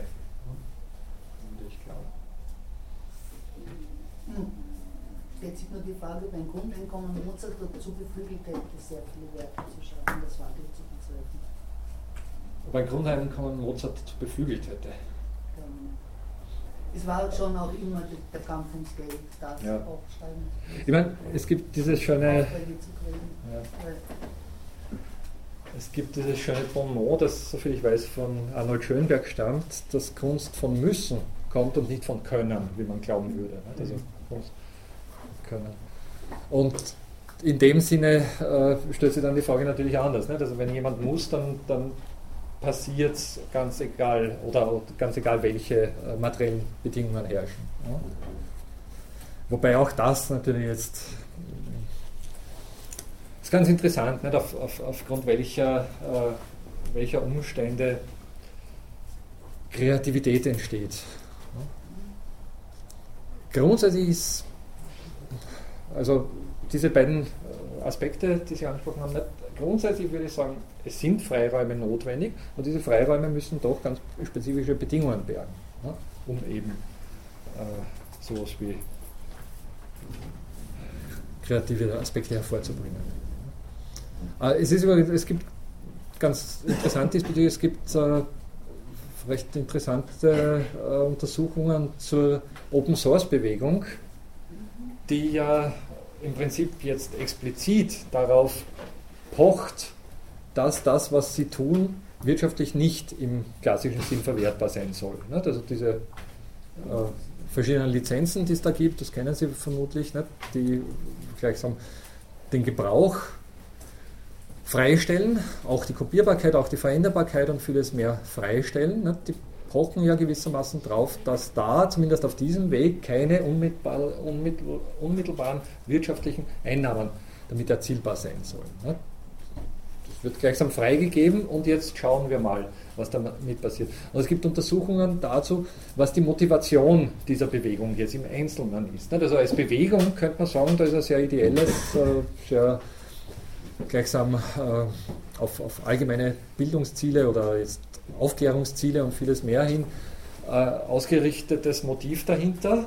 Aber auf individueller Ebene ist es dann ganz interessant, wenn man hinschaut, dass bei sehr vielen natürlich doch nach wie vor, weiß nicht, sowas wie Erwartungshaltungen damit verbunden sind, dass man, wenn man sich eine Zeit lang in dieser Open Source Bewegung als besonders kreativ oder besonders fähig einen Namen gemacht hat, dass man dann irgendwann mal von einem Big Player zu entsprechenden Honorar gebucht wird und, und sehr wohl damit dann Einkommen erzielt. Also viele, viele junge Hacker hacken nicht deswegen, also nicht immer deswegen, weil sie irgendwo rein wollen, wo sie nicht rein dürfen, sondern zum Teil deswegen, weil sie sich einen Namen machen wollen und weil es berühmt gewordene Beispiele gibt von Leuten, die genau dadurch dann einen Job gelandet haben. Also gibt da, da gibt es legendäre Geschichten von, von, Hackern, die eigentlich irgendeine große Bank äh, um einige, äh, also um einen gewissen Betrag erleichtert haben oder zumindest die Möglichkeit dafür geschaffen haben, dass die erleichtert wurden, aber dann gerade von dieser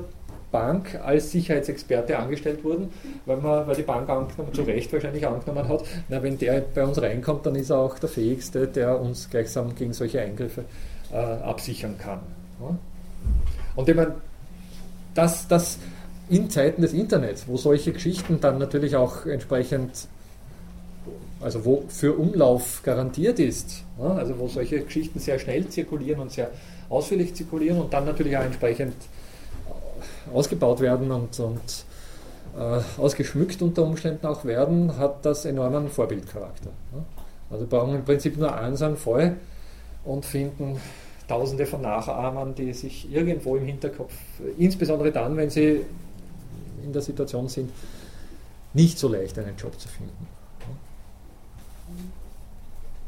Auch das ist vielleicht ein gewisser Motor für diese Art von Kreativität, die, die damit verbunden ist. Und ohne Zweifel entsteht damit ja doch enorm, äh, sagen wir mal, Wichtiges oder für unsere Gesellschaft wichtig scheinendes. Ein Aspekt, den wir noch nicht äh, besprochen haben, ist, dass dieser Freiraum natürlich auch die Rezeption betrifft. Also allein, dass ich Zeit habe, mich auf äh, ja. Produkte einzulassen, äh, erlaubt, dass ich äh, Dinge wertschätze, die ich normalerweise nicht ja. Wertschätzen hätte können. Ja, ganz wichtig. Ne? Also das ist natürlich heute unter allgemeiner Zeitknappheit ein ganz wichtiger Faktor, nicht? dass man sich zunächst einmal auch was in gewisse Bereiche einlesen können muss und oder weiß nicht, eben im Hinblick auf Programmiersprachen sich mal umschauen können muss, was da überhaupt vorliegt und was gegeben ist und vieles mehr, um überhaupt da. Also das ist ja auch das große Problem bei diesen verschiedenen Schulungen, die dann eben im Hinblick auf solche äh, Auflagen von Seiten der Arbeitsvermittler ähm, da durchgeführt werden, dass da unter Umständen einfach die Zeit nicht besteht, nicht? sie wirklich auf etwas einzulassen, weil man einen gewissen Stress hat und weil man gefordert ist in vier Wochen. Wir müssen ja natürlich sagen, auch, dass äh, viele Firmen, die sich da auch verstehen, dieses freie Potenzial von den Leuten zu nutzen, zum Beispiel äh, macht das Apple indem man in ja. das Telefon ja. Applications programmieren kann oder dass man auch mhm. äh, Microsoft mit Programmiersprachen, die sie frei zur Verfügung stellt, dass die dann eben dadurch sehr viel äh, Erfolg und Zulauf bekommen dadurch. Und natürlich hat eigentlich noch, wenn ein, ein Student jetzt sein Informatikstudium abschließt oder ein Studium und dann bekommt er keinen Job und schreibt eine App, eine Gratis-App ja. Und das laden sich 100.000 Leute herunter und ja. hat ihm das gratis gemacht, dann verdient er halt nichts daran. Ja, natürlich. Also gibt es auch hochinteressante Geschäftsmodelle mittlerweile, ne, die genau auf diese Community von im Prinzip Freischaffenden und auch umsonst Schaffenden, also ohne Einkommen Schaffenden setzen. Ne? Also das möchte man sich mal vor Augen halten. Äh, grundsätzlich könnte man da ja argumentieren, dass Apple oder solche Big Player, ohne da jetzt spezifische Namen äh, besonders herausstellen zu wollen, ne? äh, solche Big Player die ersten sein müssten, die für ein Grundeinkommen sind, weil natürlich sie davon leben, dass da eine ganze Reihe von, also eine riesige Community mittlerweile von Zulieferern ihr Geschäft bestimmen. Also diese ganze iPhone-Geschichte wäre natürlich überhaupt nicht so ins Rollen gekommen, wenn es nicht den dahinter steckenden Markt gibt. Ich weiß nicht, ob Sie das so verfolgen, nicht? aber Sie wissen also, mittlerweile gibt es eben äh, äh, also ein riesiges Angebot an im Prinzip umsonst geschaffenen Applications, Apps, sogenannten Apps, die durchaus aufwendig auch hergestellt werden. Also das ist nicht, das ist nicht in zwei Stunden dahin programmiert. Nicht? Also es sind schon sehr äh, gehaltvolle Dinge dahinter, die. Bitte? Naja, natürlich eine Unzahl von Spielen, aber auch die sind natürlich durchaus äh, komplex. Vieles, was auf JavaScript auch noch schwieriger. Nein? Naja, JavaScript ist fürs Internet, das ist eine eigene Programmiersprache. Aber, ja, das sind, ich, ich weiß nicht, wenn Sie die, die verschiedenen Tageszeitungen anschauen, fast jede Zeitung bietet mittlerweile auch eine, äh, eine App, um, um die Zeitung auf diesem Pad zu verfolgen. Nicht? Zum Beispiel. Aber auch Wetterdienste, ORF, äh, Firmen, was nicht, Produktpaletten, die da geboten werden. Also abgesehen von Spielen. Natürlich auch wissenschaftliche, äh, also wenn, ich weiß nicht, ich beschäftige mich selbst mit dieser Geschichte allerdings mit dem wenn jemand von Ihnen komplexitätstheoretische Apps äh, runterladen will, gibt es eine Seite, man möge mich fragen, die ist zwar jetzt noch nicht verlinkt, aber es gibt eine Seite, wo ich ein paar solcher Apps anbiete, wenn Sie da ein entsprechendes Mobiltelefon haben, ein Android, kein iPhone, sondern ein Android-Mobiltelefon, können Sie sich diesbezüglich. Also zum Beispiel, ne, es gibt auch wissenschaftliche äh, Versuche diesbezüglich diese Sache zu nutzen. Auch ich betätige mich diesbezüglich als Open Source, also als, als Freischaffender, der nichts dafür bekommt und äh, das einfach, also ich interessiere mich einfach für die Möglichkeiten, die damit verbunden sind, auch jetzt in didaktischer Hinsicht, weil ich mir denke, dass das, wenn man das mal mit einem Buch verknüpft, nicht, also Sie wissen, aktuell sind Bücher natürlich etwas, wo man Seite für Seite äh, umschlagen muss und dann bestenfalls so kleine Grafiken hat, die ein bisschen, an, also bisschen Hinweise darauf geben, was denn da mit, mit Text erklärt wurde. Aber wenn man in den Text hineingewoben auf solchen Tabulaturcomputern, also wie, wie, das iPad jetzt eben kommt oder schon, schon da ist, ne? äh, wenn man in diesen Text hinein verwoben dann auch entsprechende kleine Programme äh, verwenden kann und da verschiedene Parameter verändern kann und entsprechende äh, Experimente damit anstellen kann, dann hat das einen ungleich größeren didaktischen Wert. Ne? Ist klar, also so, wenn sich die Kolleginnen und Kollegen, die im Vorsemester bei mir waren, also diese ganzen kleinen Spielchen, die ich da immer wieder hergezeigt habe, per Beamer. Nicht? Also das würde dann eben auf einem solchen Tabulaturcomputer äh, ins Rollen kommen. Ich bin aktuell, also es gut, wenn ich schon so viel Eigenwerbung mache zum Schluss, im, äh, Mitte Jänner kommt ein Buch von mir äh, raus, ein neues, das noch ein klassisches auf Papier gedrucktes Buch ist, das heißt gleichzeitige Ungleichzeitigkeiten, eine Einführung in die Komplexitätsforschung. Und dort gibt es eine Unzahl von solchen Beispielen, zum Teil auch solchen, die ich in der Lehrveranstaltung im vorigen Semester erklärt habe. Und dieses Buch, das ist bereits im Vertrag vorgesehen, wird auch als Buch für solche Tabulaturcomputer herauskommen mit Text und mit solchen Spielchen, die dann eben interaktiv verwendet werden können. Einige dieser Spielchen, einige wenige einstweilen, können Sie bereits von dieser Seite herunterladen, die ich nicht verlinkt habe, aber wenn mich jemand danach fragt, bin ich gern bereit, die entsprechende Auskunft dazu zu geben.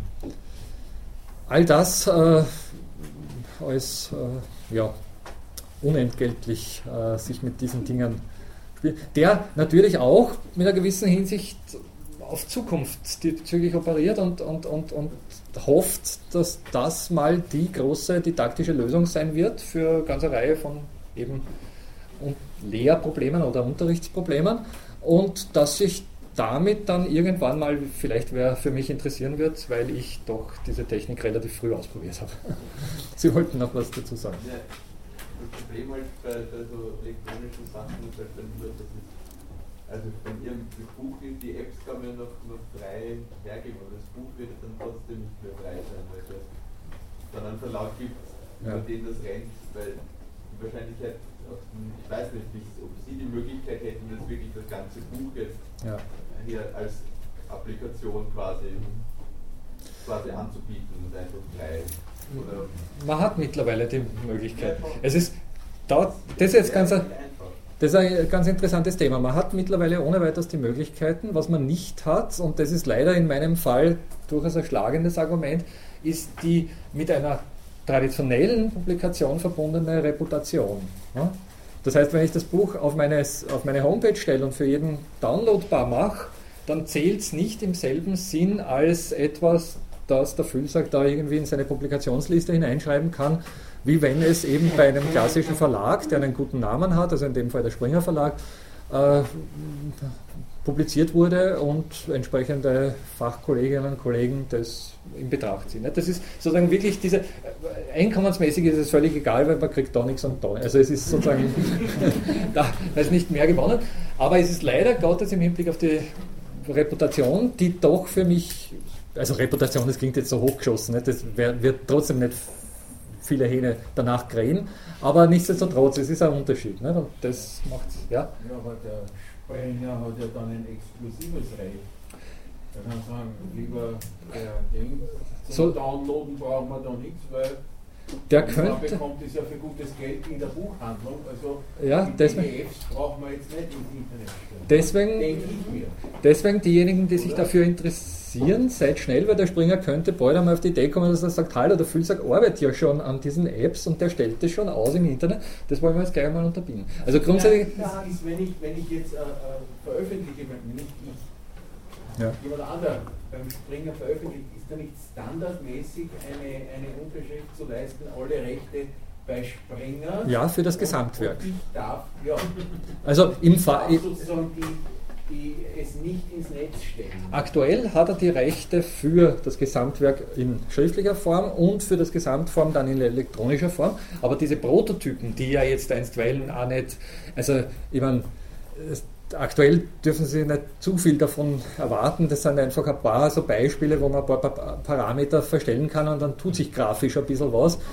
In der, in der Endform, das hast du ganz recht, wäre es dann wahrscheinlich problematisch. Mit dem Text und mit dem, was äh, wie es dann ist. Es ist einfach im. Was mich interessieren würde, erwirbt der Springer jetzt für eine bestimmte Auflage, für eine bestimmte Zeit oder für. Das ist ziemlich genau. Für immer ja. und ewig und überall das ist Springer. Äh, es gibt, ich kann ja den, Verlag, äh, den Vertrag gerne zeigen. Es, es, gibt da ziemlich genaue Auflagen drinnen. In, in, in, in, der Regel ist es tatsächlich für diese Urheberrechtszeit, also für meine Lebenszeit und die 70 Jahre darüber hinaus hat er. Und Übersetzungsrechte, er hat sogar Verfilmungsrechte, das besonders spannend ist. Ne? Wer so ein Buch verfilmt, aber er hat sie, rein theoretisch. Also 70 Jahre ab Ableben? Ab Ableben, 70 Jahre dürfte er, wenn es den Springer dann noch gibt. Oder, oder die Rechtsnachfolger. Rechtsnachfolger, ja. Ja, so fungieren geistige Eigentumsrechte, leider Gottes. Aber gut, nach Weihnachten werden wir dann ein bisschen ausführlicher über die verschiedenen Formen des Grundeinkommens und die entsprechenden Debatten sprechen. Ich bedanke mich für eure Wünsche. Frohe Weihnachtsfeier.